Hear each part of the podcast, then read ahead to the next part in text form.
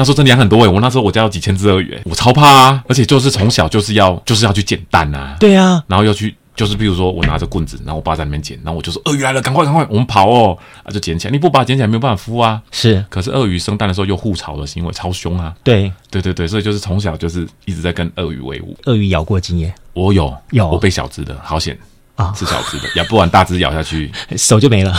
我可能也就只能有这一次经验吧。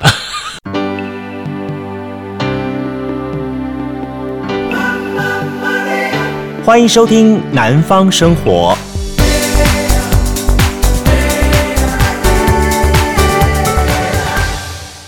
嗨，大家好，欢迎来到节目现场。那么，继续进行今天的现场节目。那么，今天节目当中，我邀请到一位非常非常特别的朋友。那这个朋友呢，来自于屏东。呃，这么说好了，我我我我在进行我们今天节目之前，我先 study 过他们自己家的一些的呃网络上相关资料的时候，我发觉一点是说，他们家都有一个很不一样的，叫做不一样的基因。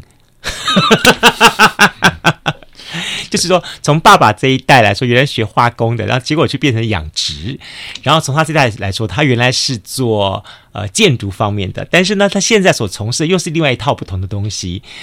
真的很特别。那么果然，他们经营的是一个不一样的一个生态农场。OK，好，我们今天非常高兴邀请到就是来自于屏东的啊潮州的不一样生态农场的这个现在的总监，好，呃，邢宗道邢先生来怎么能跟大家一起来开杠聊天。嗨，宗道兄你好。嗨，你好。嘿，呃，我我我我我我很好奇啊，我我今天问你这这句话来说话了，就说我们都知道鳄鱼其实是一个很难搞的东西，对，然后呃，不管是有成语形容它的虎口余生啦，或者是说这个虎口里拔牙啦，这些东西形容它了。OK，甚至我所认识另外一位来自台南邱协和邱大王邱大哥一样，他也告诉我说，其实养鳄鱼没有你们想象这么的容易，包含了从他从小到大这个整个伺候的这过程来说，它其实是一整套的学问。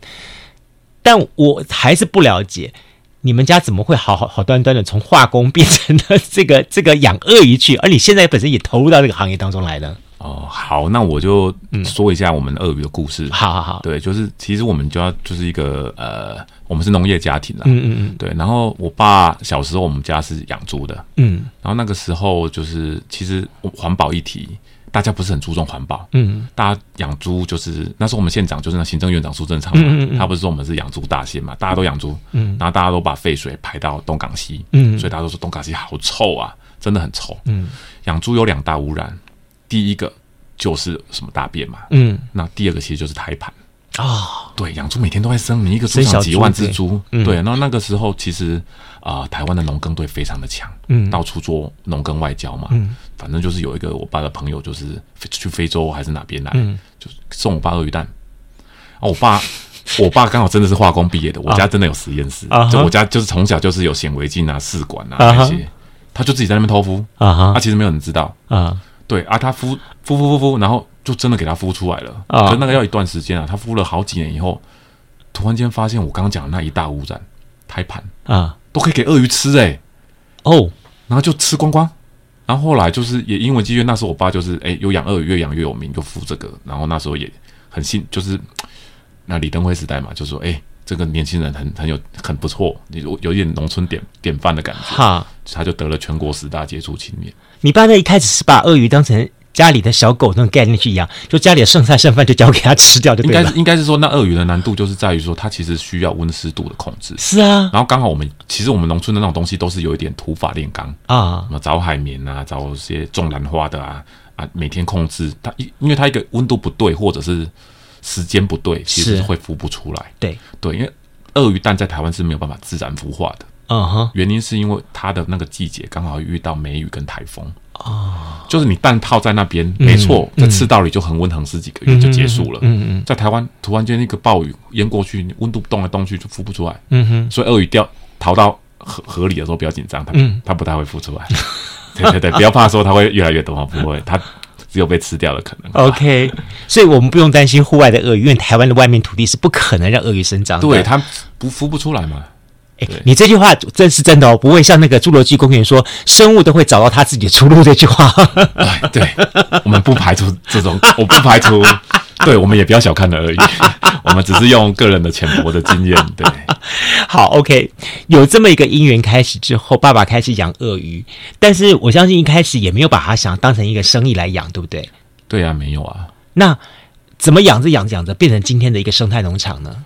呃，应该这样讲，我们越养越多以后，其实鳄鱼它有很多品种，嗯。嗯但后来就是有了野生动物保育法嘛，嗯，其实就是应该说台湾本来就可以养鳄鱼的，嗯，只是你可以养这个 A 品种啊，大部分都是那种小型的凯门鳄是食用的，然后那个时候我爸孵出来那个东西是呃河口鳄。啊，可是我们在野生动物保育法之前就已经孵出来了。啊啊，就你其实你一般人去用那个是你是违法的，OK，可是我爸不知道啊，而且又是在之前。啊啊，所以那时候孵出来后，反正反正就是我们自己在这里可以养，然后其实来的人都是动物系的教授啊。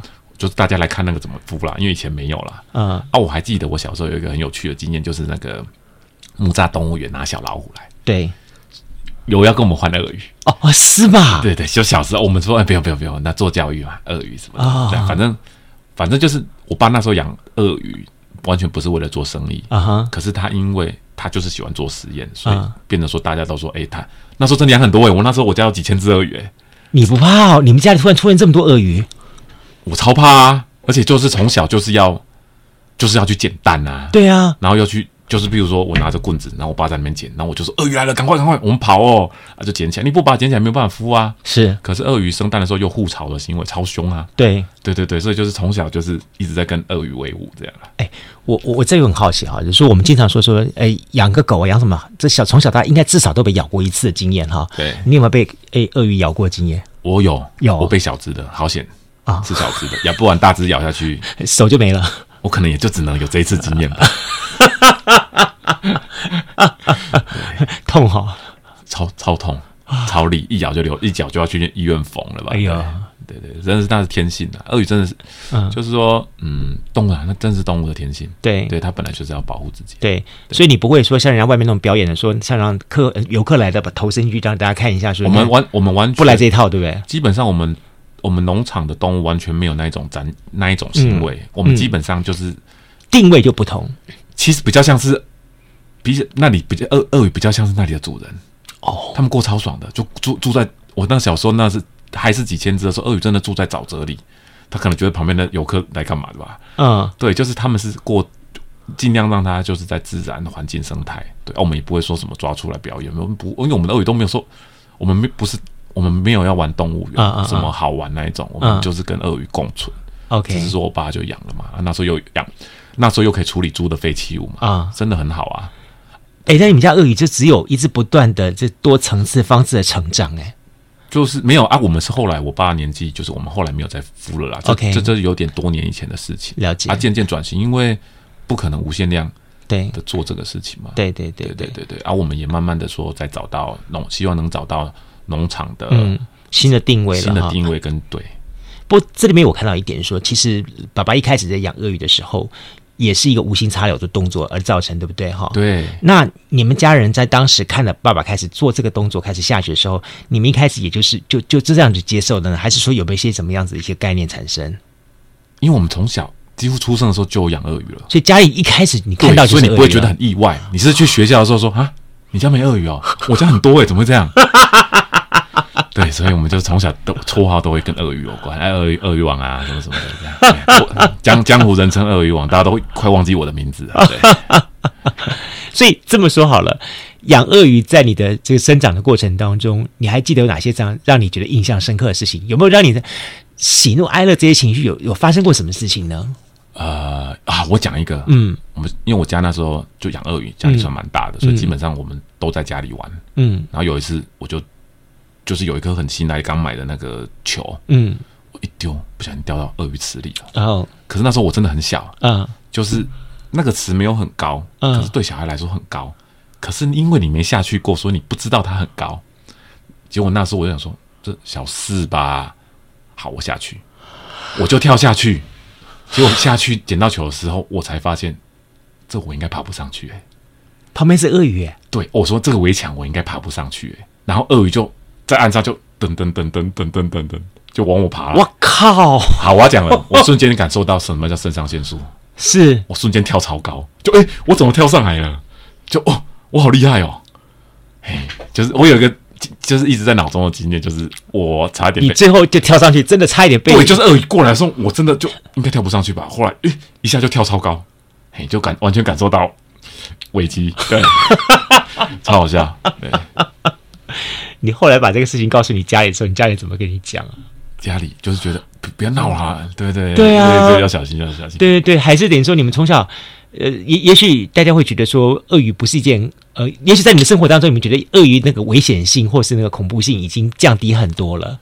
呃，其实对这个东，其实动物哈，它有呃，其实我有一个，其实我我我跳一下话题。嗨，其实我们现在农场养很多，其实我们农场一直有鸡，嗯，我们鸡是完全野放的。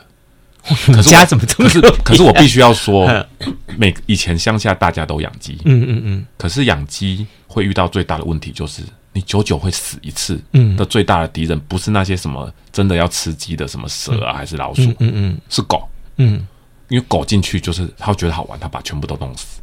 可是野狗吧，哈，对，就流浪狗，野狗，OK，他进去看到鸡，他就是要吃，可能只吃一只吧，其他都就是会把它用死。可是大家遇到了同样的问题，就是说，其实防不胜防，嗯，你有时候是一个。人没关啊，或者你的牢笼坏掉，嗯嗯嗯，或哪时候过了很久，那边出现一个地洞，它钻洞进去了。嗯嗯嗯嗯，就是说你可以防一阵子，防一阵子，可是你就会发现，哎，怎么半年一年的嗯鸡都死光，嗯、半年一年都死光。然后我们农场现在用的这个方案就是，我们基本上没有鸡舍，我们全部都把鸡舍拿掉，以后我们的鸡都可以在上面活非常久。为什么？因为他们每一只都很会飞。其实睡在树上的很多小朋友不知道，所以鸡飞狗跳是这么来的，对对，鸡其实它的本 没错没错，它的本能要很会飞，不是只有一点点会飞，啊、而且你必须在出生的很快，你就要学会飞，嗯，不然的话你会被吃掉，嗯。而、啊、我们农场的鸡是全野放，他们也在外面生蛋，嗯、我们也不知道它哪里生蛋，它自然就跑出来了。可是因为那要经过一段时间呢、啊，嗯，就是说它妈妈要教它飞，嗯，哎，爸爸教它飞，它就会了。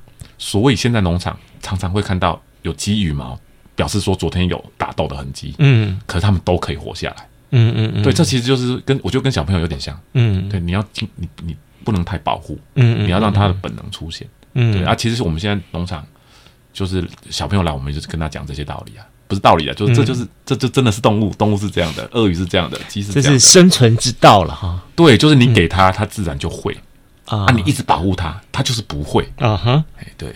真的是非常有意思的，但但在另一方面来说，呃，其实养鳄鱼，就像我刚一直强调一点说，它的这个过程，你们采取，应该说你们对于生命跟生态的概念是采取一种开放式的态度，不是像一种大家觉得说我应该要有一种圈养，然后要一种制式的方法来来营运它，而透过这生态农场，你们也希望把这样的概念传给大家。是的，是的，是的，嗯、我们嗯，不过当然比较起另外一个。同样是养殖鳄鱼的，就是邱喜和邱邱邱这个鳄鱼大王来说的话，呃，他最后的方法是觉得他对鳄鱼这个这一块区块他觉得放弃了，然后他觉得他有太多太多的一些的对于呃相关的法规法令，或者是说遭到太多的民众因为觉得这个什么保护保育的观念，然后挫太多挫折，但是我觉得在你们身上看不到这些的挫折感呢。对，就是说其实很多。嗯啊，其实真的有很多很爱爱动物的人士啊。嗯嗯嗯，可是其实来了，不管是鳄鱼啊、嗯、乌龟啊、兔子啊，嗯，就我们的兔子也是一样的状况哎，也是野放吗？没有，大家会说兔子应该就是你要有基本的笼舍什么什么，嗯嗯嗯，我们兔子全野放哎，就是、欸、你我你们家真的很像，如果这样的话，我进去那边，比方说我想找找鸡、找兔子、找什么，你要去找啊，他有时候就在旁边啊，有的人很有，啊啊、有的小朋友很自然的可以把鸡抱起来。哦，有的小朋友，就你你要跟他互动啊啊！啊，有时候兔子就专门跑，我们没有人抓得到它，可是也没有人可以伤害了它。嗯嗯嗯，对啊，它不会说什么被狗追什么死掉，不会不会，嗯全野放，占地超大。嗯，你就说一只兔子住多大，就是我们整个农场，我们就没有围里啊。你不怕跑掉吗？他也不会跑掉，哦、他知道外面人类世界很恐怖的，那好吧？人类世界很可怕，对对，有战争，好吧？送到乌克兰去，送到乌克兰去，送到乌克兰去，对帮他们一把。所以当然了，哈，呃，我我我们可以这么说好了，我们觉得说，像你们家不一样生态农场，从以前到现在，它有历经几个不同的转型阶段。那最早一开始的话，就是从养殖。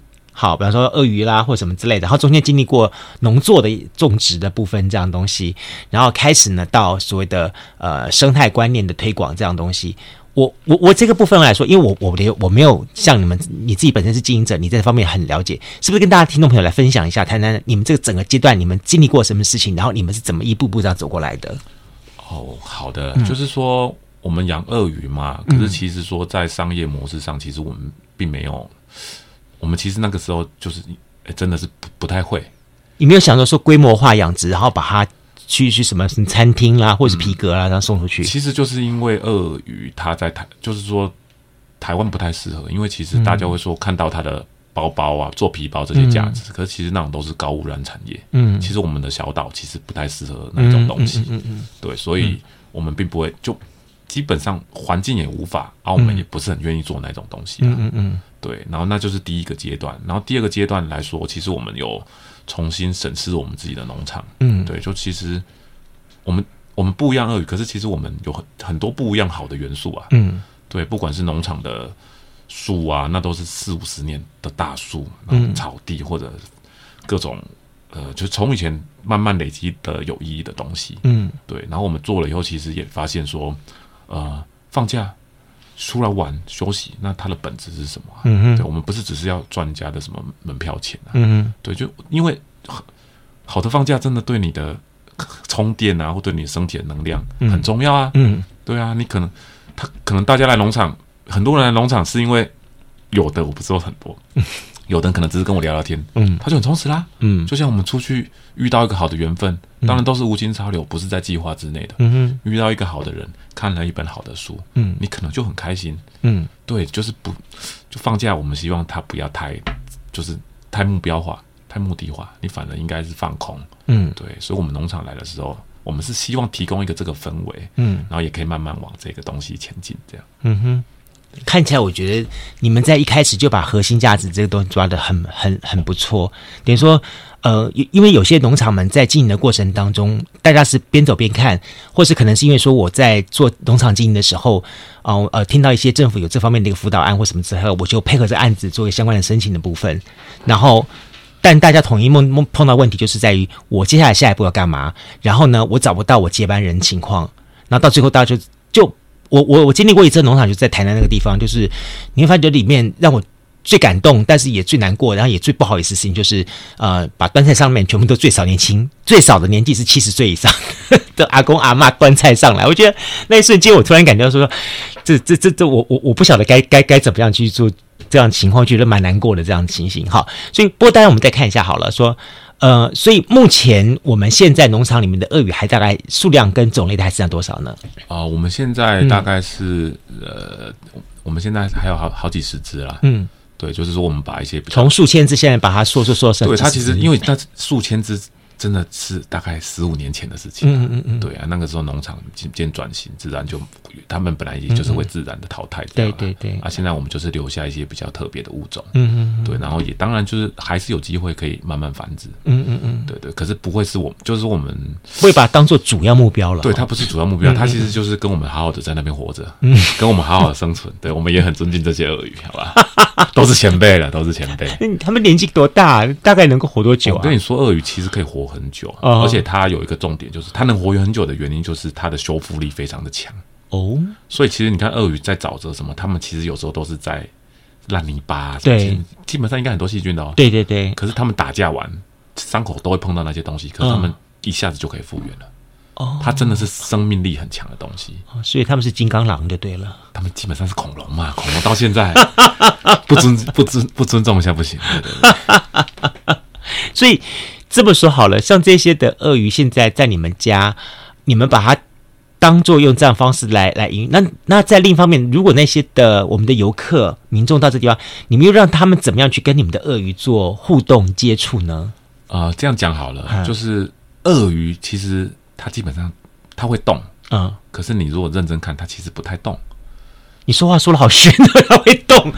对，就是它可能爬上来，它就不动，很慢，很久在晒太阳。对，它晒太阳晒好几个小时啊。可是其实我说哦，就是呃，这样讲好了，喜欢鳄鱼的人，其实他们自己就是会他们真的喜欢，他们本来就会做研究。嗯，他们不是好奇，嗯，他们也自然能在那边看看鳄鱼啊，然后哎，生蛋季节再来看看鳄鱼生生蛋啊，就是看它不同的行为啦。嗯，可是其实以放假出来小朋友来说，其实小朋友看一看就觉得哇，好恐怖，或者是怎么样？嗯嗯，对，可是。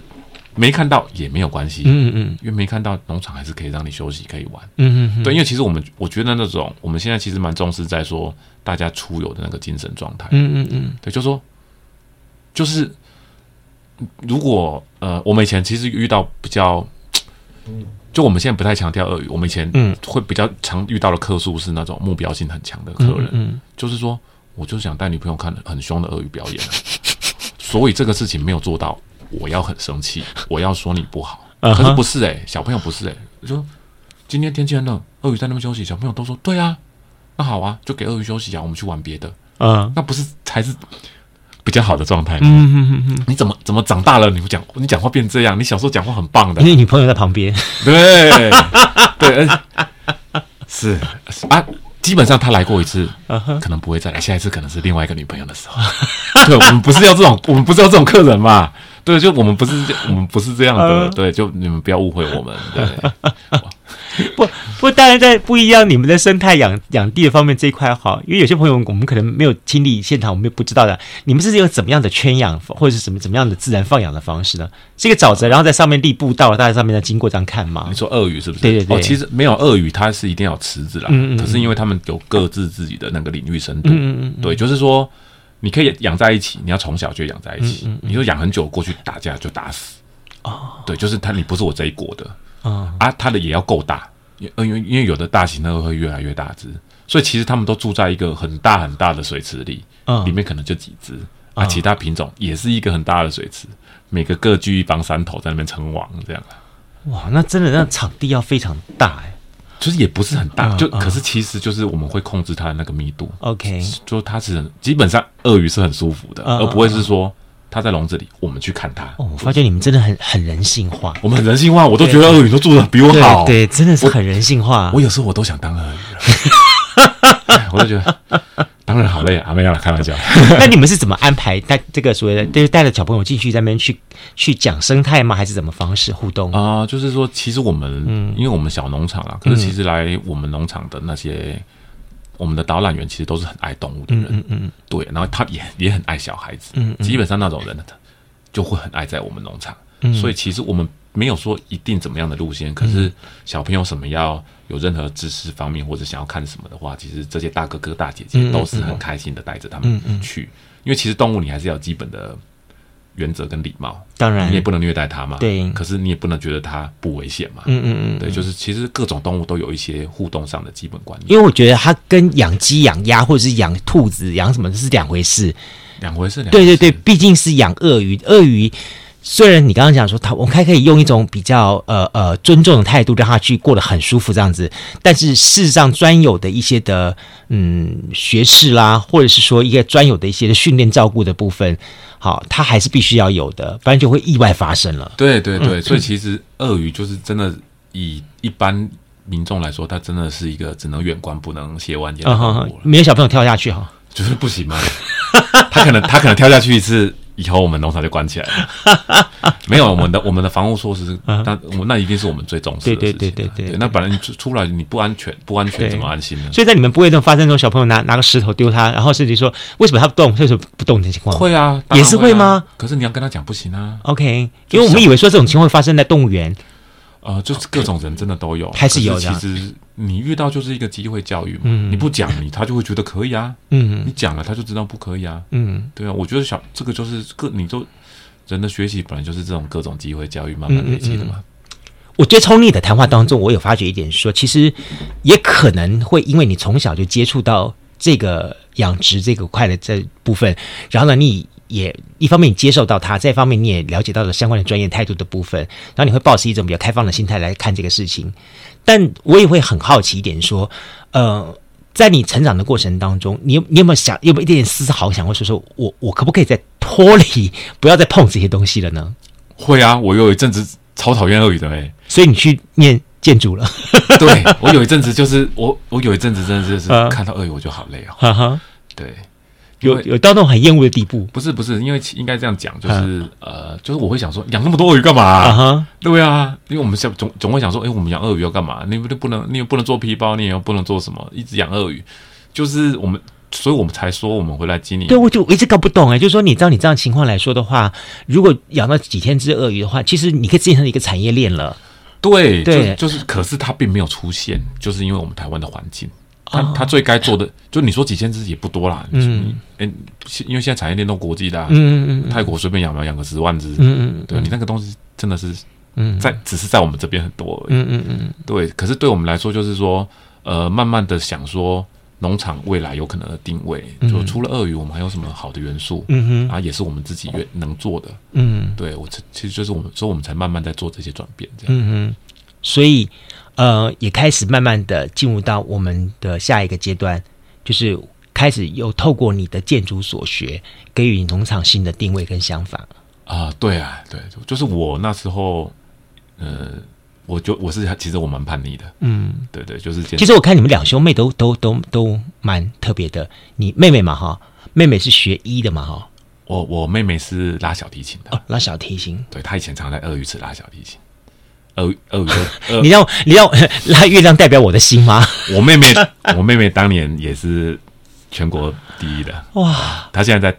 她现在在台北市立交响乐，OK，对，专业的专业的小提琴师，OK，对。可是她小时候真的在鳄鱼池旁边练鳄，我就说我想当鳄鱼，还可以听古典音乐，对，又吃的那么好，又没有房租的问题，对不对？有太幸运，太幸太幸运，太幸福，太幸福，真太幸福了，说不出话来，太幸福了。所以，但是对对你来说，你为什么最后选择去念建筑？我念建筑其实是因缘机会啦，嗯、也是无心插柳，嗯、因为我们小时候不爱读书啊。我们不爱读书啊，我们就是每天都在打篮球啊、玩啊、打电动这样的。嗯，对。然后我说真的，考试我们真的是考的很没有、很不用心。嗯，对。然后我是哦，我建筑系哦，我才去读的，就是我不知道我有填建筑系。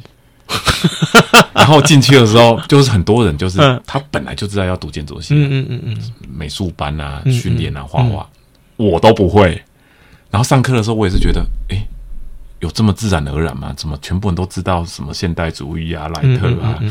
就是大家好像都会了，嗯啊，有点像是都会。哦，我说说这这莱特是开飞机的吧？谁啊？那时候真的一进去的时候就觉得，哎、欸，我是不是来到？我是不是来错地方了？这好像误入鳄鱼池的小白兔。我是小白兔。对，可是可是就是说，其实我后来。对我，我其实后来对设计还是蛮有兴趣，有兴趣哈，有兴趣，绝对有兴趣。嗯，今天节目当中，我们特别邀访到了来自于屏东潮州的不一样生态农场的总监哈，尹宗道宗道兄来跟大家来分享他们这个很不一样的生态农场哈。刚刚我们谈了很多鳄鱼的故事，原来其实在这个这个生态农场当当中，让大家所认识它的无外乎就是三样东西，我觉得很有意思，就是第一个东西鳄鱼，第二个东西是黄金果，第三个东西就是你爸爸。大家都想去看看这个神奇的人物，Amazing，对，对他非常神奇。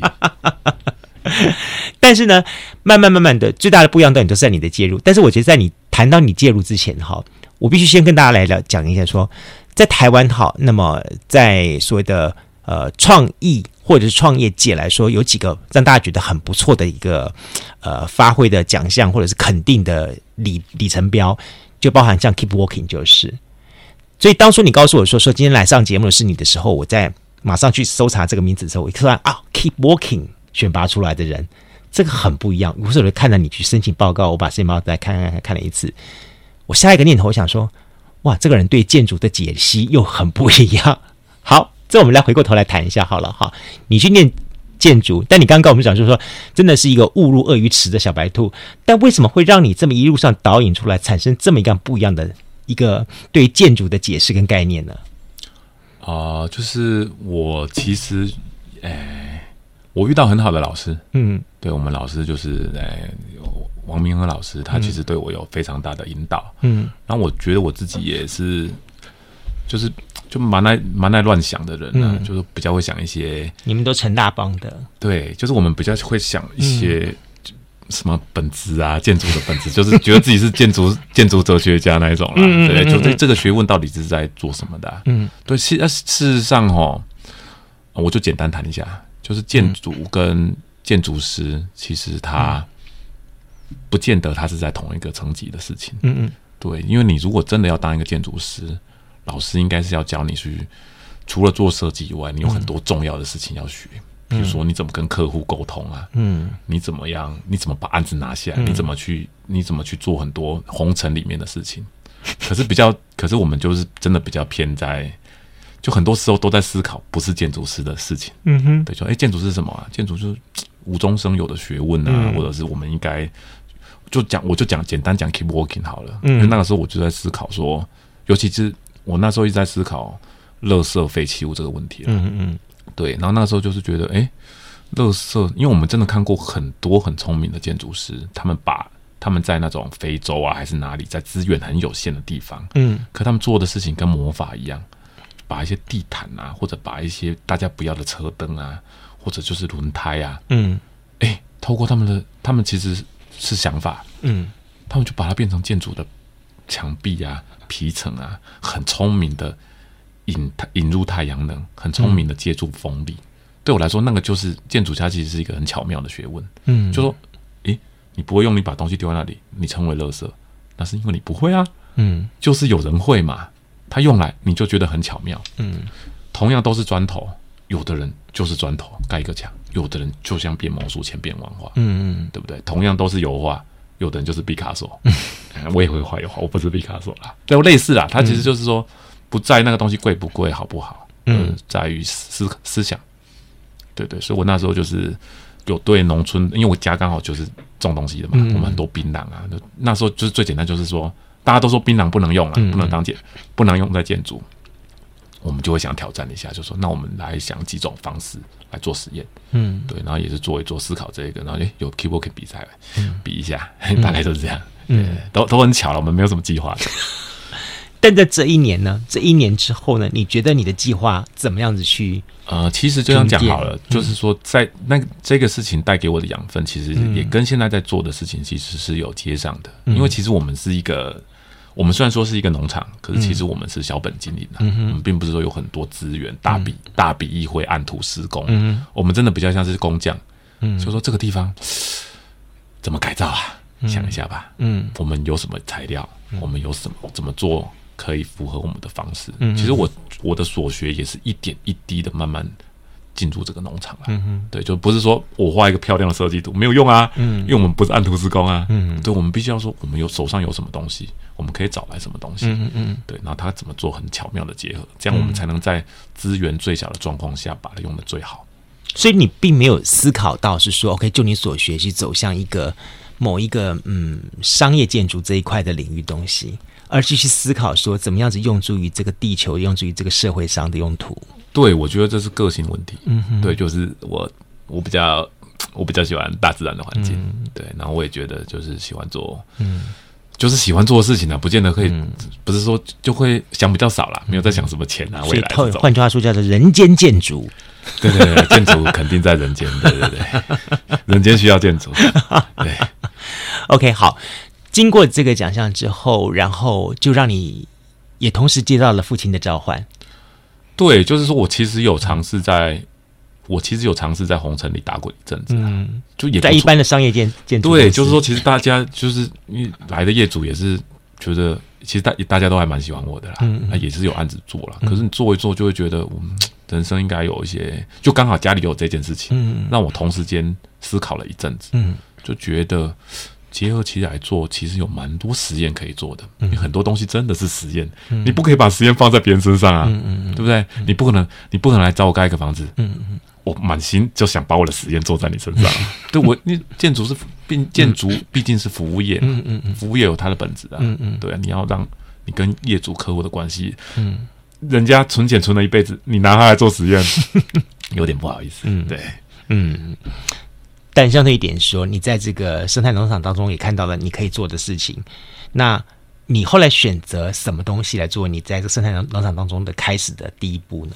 哦，现在其实我农我们农场其实已经做了一些系列的改造，嗯、因为那以前就是猪舍。嗯，其实大家现在喝咖啡啊，嗯，小朋友这边玩的地方很多都是我们以前工厂的东西，嗯，所以我们其实已经做了一些，就是我们其实有就。像我们就是很不喜欢乱丢东西，嗯，对，就以前的原，我们就是把以前的那些元素，嗯，拿来重新组合，嗯，对这些铁工啊、木工啊，然后就自然的就慢慢的就会成型，嗯，然后也可以改造这样，嗯，其实算是对，其实回来没有很久，我们回来大概才两年多而已，嗯，没有很久了。啊，建筑刚好又是一个很慢，嗯，老老人行业，嗯，对，而且你你真的要搞一个东西，它也有资金的，嗯，对，所以我们其实就是点，它是跟时间、跟金钱、跟这个人的热情，对对对，就是他不是说。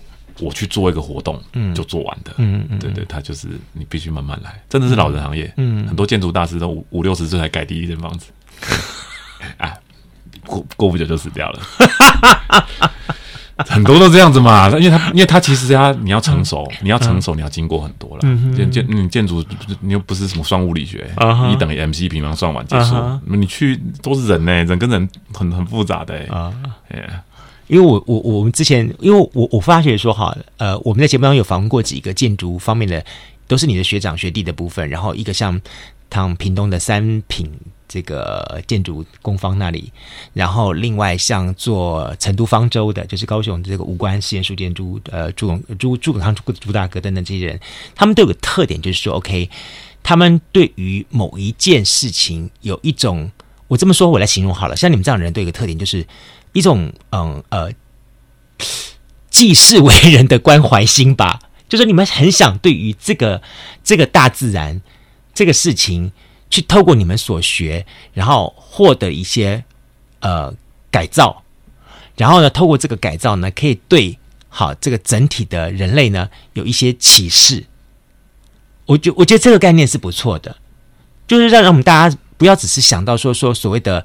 建筑无外乎就是盖房子、搞房子、盖房子、搞房子，然后盖一大堆房子之后，接下去就是建商接手，然后开始就是卖来卖卖，就是你会发现说，我们对于建筑的定义已经越来越狭隘了，然后我们开始看不到那种更多对于建筑的尝试跟冲击，这个就是我觉得蛮蛮可惜的，对对对，所以在你的这个生态农场当中。进入到这个阶段，到这个阶段当中，诶，那你的你的用心哈、你的用心如此的良苦，那你的游客们他们有继而感受到吗？或他们了解这些这个概念吗？有诶、我觉得真的是因为、因为已经有了行动，嗯，然后就去做了，然后也有一些理念，嗯，所以其实慢慢的有人就会自动跟我们接上，嗯、就是说他也听得懂。这种概念，嗯，然后他也会有新的想法，嗯，我觉得很多，就是说做这个这个地方变得说是我们很好的思想交流啊，嗯、对，然后又可以就是把好的理念传递出去的地方。嗯、在这个过程当中，你你因为你的投，但虽然你我知道是你父亲的召唤，所以你进而去投入他回到这个农场去，但是在这个过程当中，有没有产生所谓的沟通的问题呢？然后你怎么样子去说服他们做这些的改变呢？肯定是有的嘛，嗯，对，我们有非常强烈的沟通问题，应该不是只有我吧？每个爸爸应该第一代跟第二代之间的问题，对，就是其实他们都很关心啦，嗯、可是我们有我们的观点啦，嗯，对，可是其实一起做事情，其实我们都是对事不对人啦，嗯，对，就是有的事情就是这样嘛，我我就想要做这个啊，我也了解其中的道理，嗯。我知道你们很关心我，可是我不可以这样，我就改变我的原则。可是我也想办法讲给你们听嘛。那、嗯、很多事情讲一次、讲两次，冲突也没有什么关系。嗯，对啊，慢慢大家就会懂啦，因为我们真的投身在做嘛。嗯，然后事情也慢慢，很多事都是可以点滴变好的，慢慢就变好了。嗯、所以那种跟家，我觉得一定每个大家家庭都会有类似的事情。嗯哼，对对对，所以我们也是慢慢的。现在现在，我觉得我爸他们蛮放心的、啊。嗯。很放心呐、啊，所以他很可以很专心在做他的种他的黄金果。对，因为他种水果是他最快乐的事情，嗯、那不就是应该好好去做？嗯，对啊，我做这个想这些事情很开心啊，嗯，所以我们也就好好去做，自然就会有相对应的报偿。嗯，所以现在目前农场是你带着你的太太在继续经营？对对对，我们就继续在想要怎么做接下来的改造跟接下来的方式，嗯、然后我们也是有我们也是有一些相关的人才会跟我们就伙伴了、啊。嗯，对我们其实有。好几个伙伴，大家都一直在思考，说这边还可以发生什么有趣的事情。所以，除除了在建筑这一块呢，你们还想再做些什么事情尝试呢？呃，像现在，呃，其实我们第一个，第一个真的是跟小朋友教育有关。嗯嗯，我讲一个那个，我很快的讲一个，我、嗯、我自己的小朋友是在，我自己的小朋友在都市出生的。嗯哼，然后我们那时候去找幼稚园的时候，嗯，就有有一个，我我们就随便找一间呐、啊，那大家就说。那个很贵啦，嗯，而且那个没有排队，你就不用去了。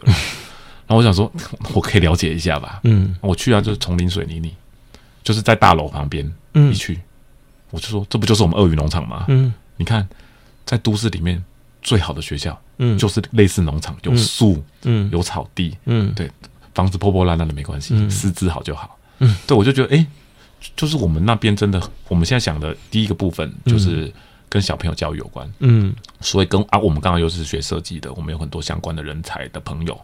不管是做艺术治疗啊，嗯、做画画，或者做心灵相关的，啊，嗯，我觉得心灵相关的其实蛮重要的，嗯，就是让小朋友可以，就大家其实要让自己的心变好一点，这样，嗯，对对，然后也可以就是哎、欸，跟着这个生态一起成长，对吧？嗯、所以有很多人就是说，像我有些同学，他们几乎每个礼拜都来，他们就说我们干嘛每个人家里都要有院子，嗯，这就是我们的院子啊，嗯哼，小朋友每天回来。也对农场非常有记忆啊，嗯，那就是他们的回忆啊，嗯，对啊，你不用每个人每个人都维护一个院子干嘛？大家一起来农场烤肉就好了，嗯，对，就是说很多东西我们其实是应该共享的，嗯，然后诶，我共我很会我很会画画，我们来做一个什么？我很会爬树，我们来办一个营队，我很会养昆虫，嗯，我们来当昆虫小老师，嗯，对，人。不用，我们只要把好的人全部联系在一起，嗯，自然农场就会发生好的事情。你你这一点我觉得蛮有意思，就是说你刚刚讲的共享这个概念，就在以前来说，我们会觉得说我们应该拥有自人自己的私人空间，不管是说呃一个阳台或一个花园，个人所拥有的东西，所占有这个东西的一个空间。但曾几何时，因为在市区里面是可以说是寸土寸金的概念，慢慢的这个东西是从大变中变小，到最后整个消失掉了。当消失掉的时候，你提出一个新的概念想法，我觉得这个不错，就是共享。好，就让大家在周末假日的时候呢，我可以跟别的人共同共同拥有一片这么大的一片的这个公园也好，或者什么之类这样东西，然后在这从中去找到我的一个乐趣。更重要重点是我还可以跟其他的人产生互动。我觉得这点很重要，就是说，可能在呃一方面呼应到你刚刚讲建筑的这个这个概念当中，说，随着大家因为呃强调什么什么容积率、什么建蔽率东西，越来越受限于把自己在一个精致化的一个牢笼里面，然后我们少了更多去走出这个牢笼的机会。但如果拥有这样的方式的话，它是一个非常好的。呃，看人交易的平，跟人互动的平台，而不只是所谓的所有的平台概念都只能在一个网网际网络方面去产生。对，对，就是就是说哈，像我们在看小朋友，对不对？嗯、其实他们真真的是很很童心呐、啊。嗯，对。然后你就会觉得说，诶，他连看一只乌龟，他都可以玩很久。嗯、爸爸妈妈都觉得好奇怪哦，有什么好玩的？看瓜牛爬，看一天，然后也不想走，这样。因为大自然的那个丰富度真的很丰富，只是说我们现在的。有比较，还是很多人很重视的。可是，如果小孩不给他接触那个，他就会比较，他就会去，他要找好玩的玩啊。他总要打打电动、上上网吧。可是他发现这个更好玩啊，嗯，他就会玩这个。哎，你这个真的是会不会因为你自己有小孩之后，你也才有这种这种体悟跟想法出来？我觉得我是啦，我我的确是也很有童心呐。可是我也是有小孩，我也是跟他玩，我也跟他玩在一起啊。然后另外一个，你刚刚讲那个共享，其实哈。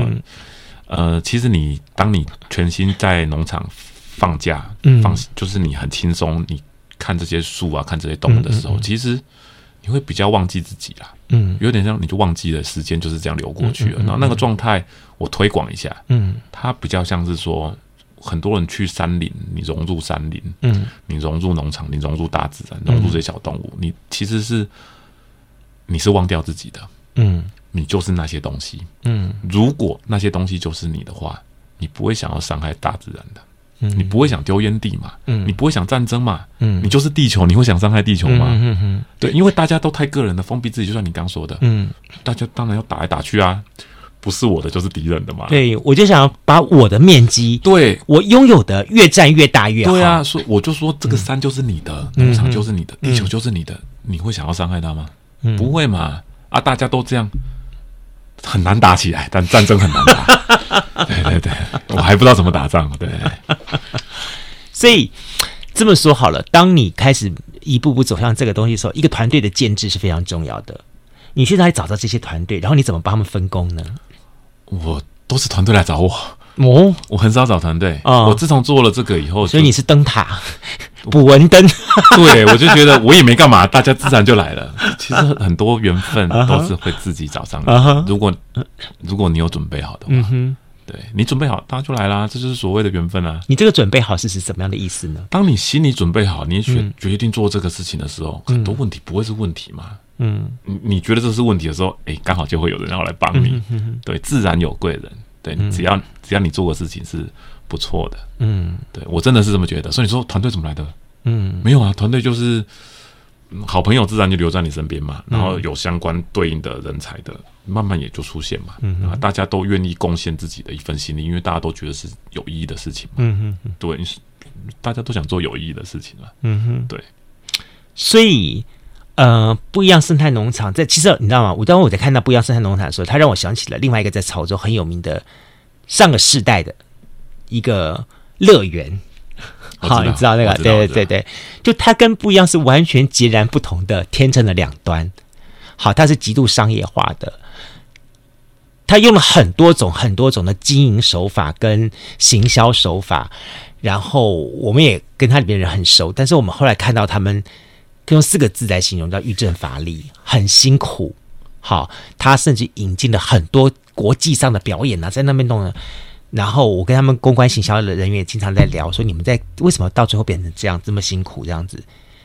但相对一点是说，我觉得在你们身上看到了另外一种不同的一个定位跟思考。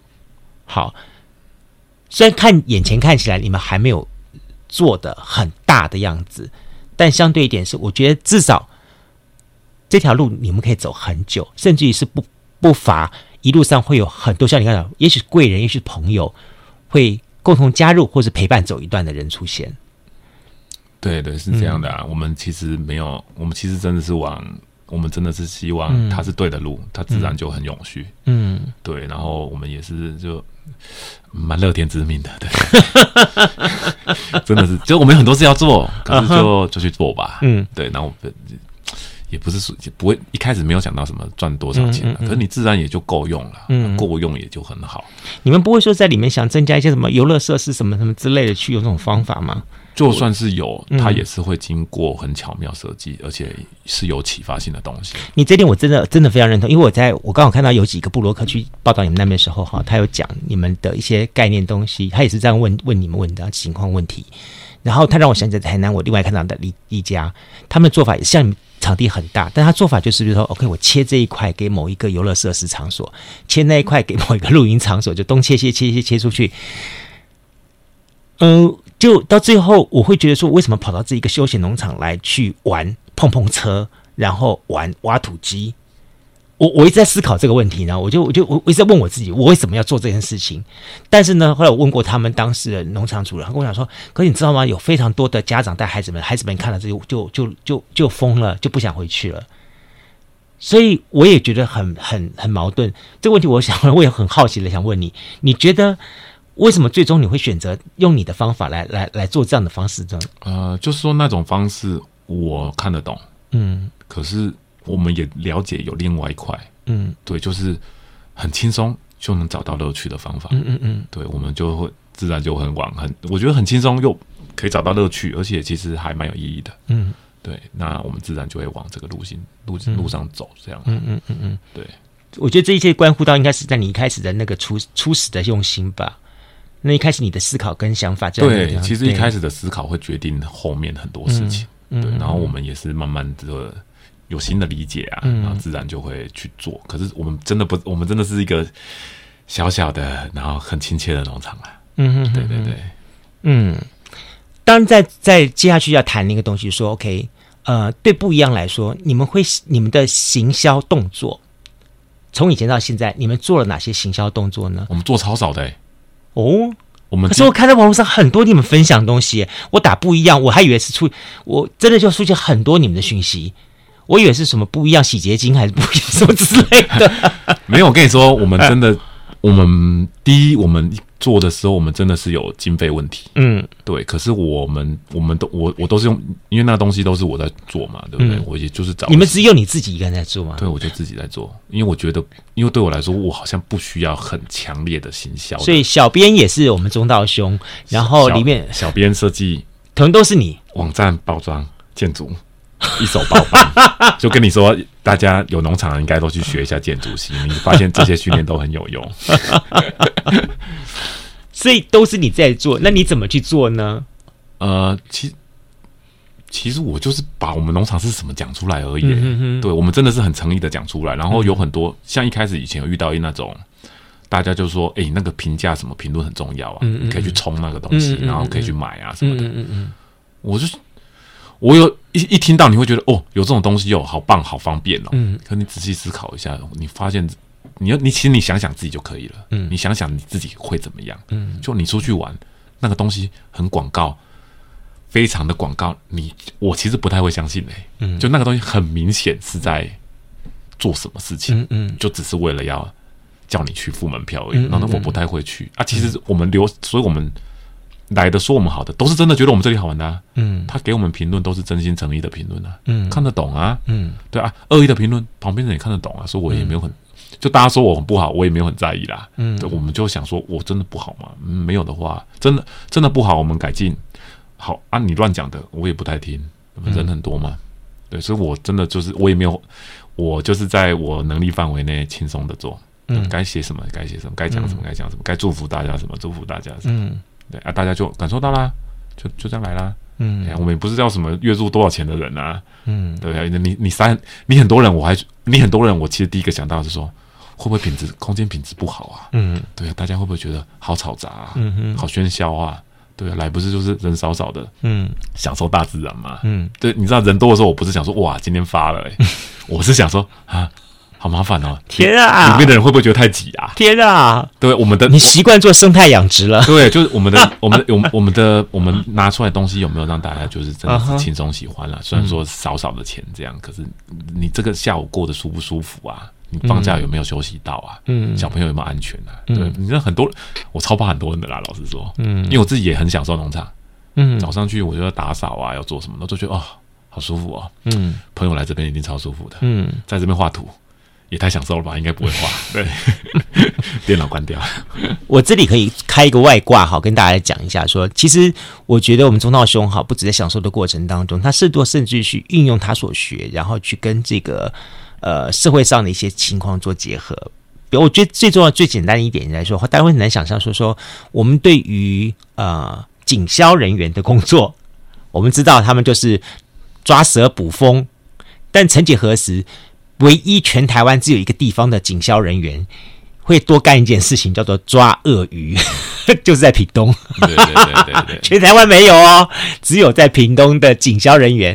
这一点我去求证过，我有朋友在警消，我问他说：“是我们屏东要抓鳄鱼，而且据说有时候好像是在呃几条溪会出没，东港、东港溪、东港溪，还有一个地方是在呃车城的那那个地方有，只有在这几个地方有出没这样的情况。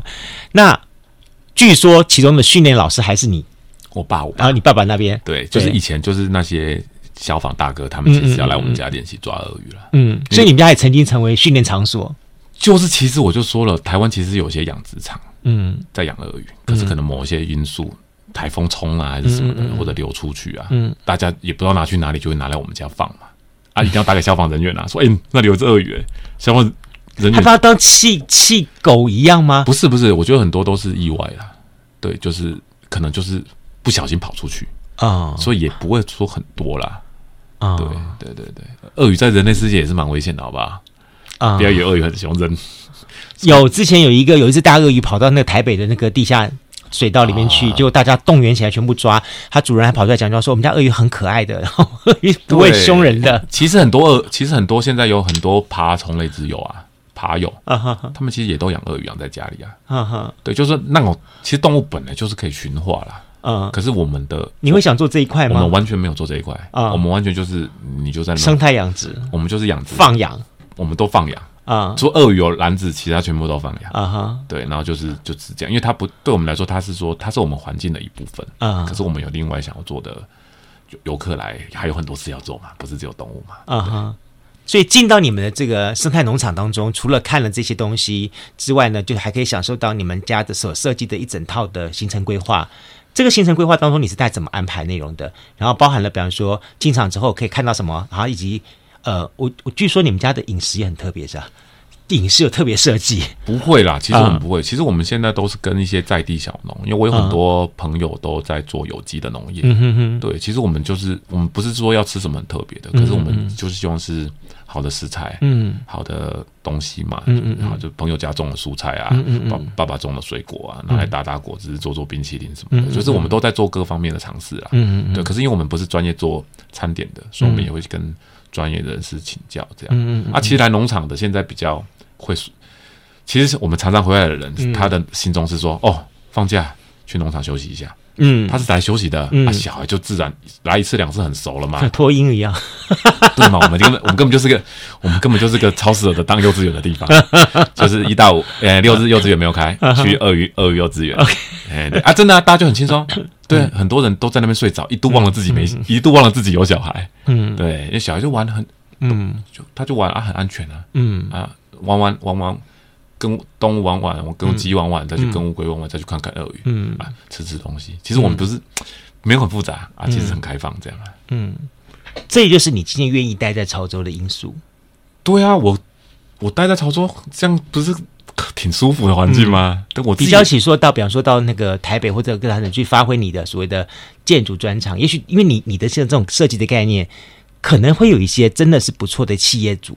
会觉得很欣赏你的作品，然后想要在这样的一些环境去设计、去操作，跟你留在一个屏东操作这地方去做你的生态农场，这两者之间，但你选择了后者。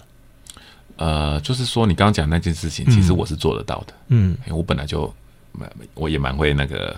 表达或者是说服别人，嗯，就是你一个建筑师，是啊是啊，我觉得你绝对可以。对对。对，我也这件事我也做过了，嗯。啊，现在就是说有点心境在转换，我也希望可以就是家里嘛，只是因为家庭或什么因素让你决定舍掉断舍离，不是，其实不是不是家庭的关系耶，我我看到那个土地跟空间，我就会觉得这里不做可惜啊，啊，也不只是可惜的问题啊，因为它很有潜力啊，嗯，有潜力嘛，嗯，对，做这个很有。做建筑师很有潜力，做这个也很有潜力嘛。这个还比较难，还更有挑战。